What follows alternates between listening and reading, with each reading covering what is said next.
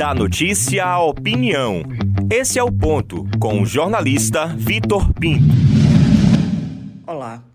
O presidente da Câmara Federal, Arthur Lira, junto com o governo federal, o principal interessado na proposta, conseguiu desestabilizar a oposição e seus aliados regionais de centro. Vídeo PDT Nacional e o governo da Bahia através das recentes declarações do governador Rui Costa a respeito da votação em primeiro turno da PEC dos precatórios. Chamar os deputados do PP e do PSD de traíras em um discurso no evento público estourou uma crise na boca de uma eleição concorrida. Abre aspas, palavras de Rui Costa. Eu vou rodar no ano que vem pedindo voto para todo mundo que estiver do lado de Lula. Chega de deputado traíra, chega de gente que maltrata o povo e que vem aqui com conversa mole enrolar o povo. O Brasil não aguenta mais. Fecha aspas. Rui esperava que a PEC não fosse aprovada. A Bahia receberia, ainda em 2022, cerca de 10 bilhões de recursos dos precatórios do Fundef. O valor agora passa a ser parcelado se a PEC for aprovada em definitivo, além de passar um cheque em branco para o calote da dívida pública com o furo do teto de gastos com o novo Auxílio Brasil. O governador pode e deve emitir sua opinião. Como cidadão e como político, tem o direito garantido. Mas e se fosse o contrário? Um deputado da base criticando publicamente uma decisão do governador.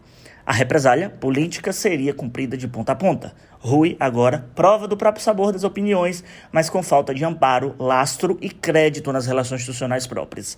Aplica-se a essa situação o faça o que eu digo, mas não faça o que eu faço.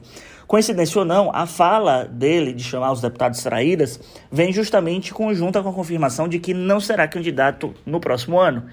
Não pensou Rui no arranho que causou a articulação política, não mais sua, mas de Jacques Wagner?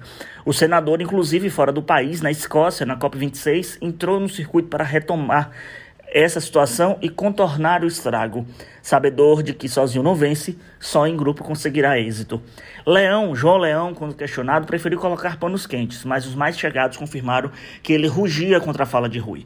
Otto, que demonstrou um cumprimento de acordo feito com o próprio Rui, nos bastidores estava possesso.